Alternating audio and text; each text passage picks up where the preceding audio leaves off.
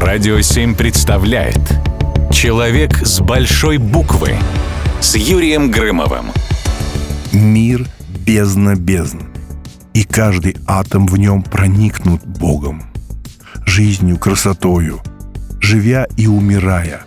Мы живем единую всемирную душой. Эти прекрасные слова принадлежат великому писателю, герою нашего сегодняшнего выпуска Ивану Бунину – мне захотелось начать повествование о нем с этих строк, ибо они показывают мировоззрение Ивана Алексеевича.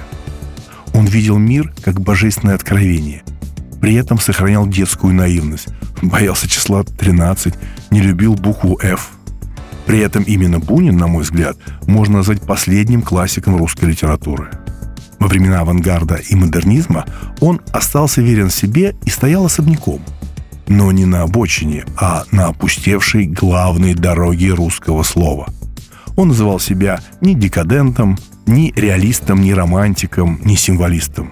То есть не относил себя и свое творчество вообще ни к какому литературному направлению.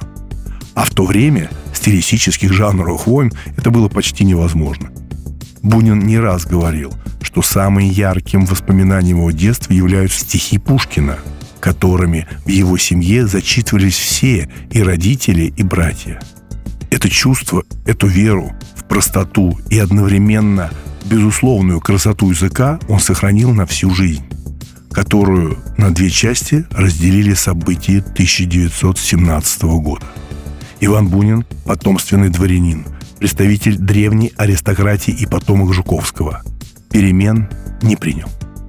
После Октябрьской революции и захвата власти большевиками он навсегда покинул родину, поселившись во Франции, как и многие другие представители русской интеллигенции.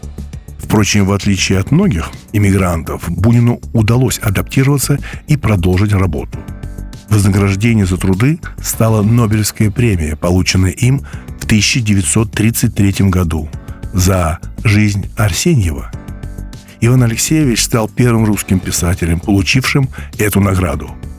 После этого писателя сразу завалили письмами с просьбами о финансовой помощи. Сам Бунин говорил, что за первые дни их пришло более двух тысяч. Будучи человеком добросердечным, изрядную часть премии поэт действительно раздал тем, кто нуждался в деньгах.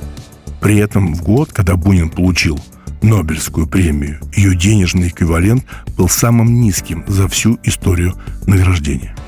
Кроме того, Бунина первым из эмигрантов стали печатать в Советском Союзе уже в середине 20 века. Почему?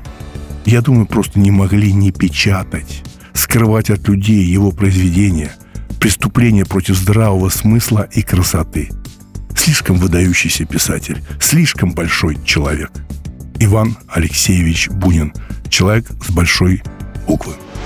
Человек с большой буквы на радио 7.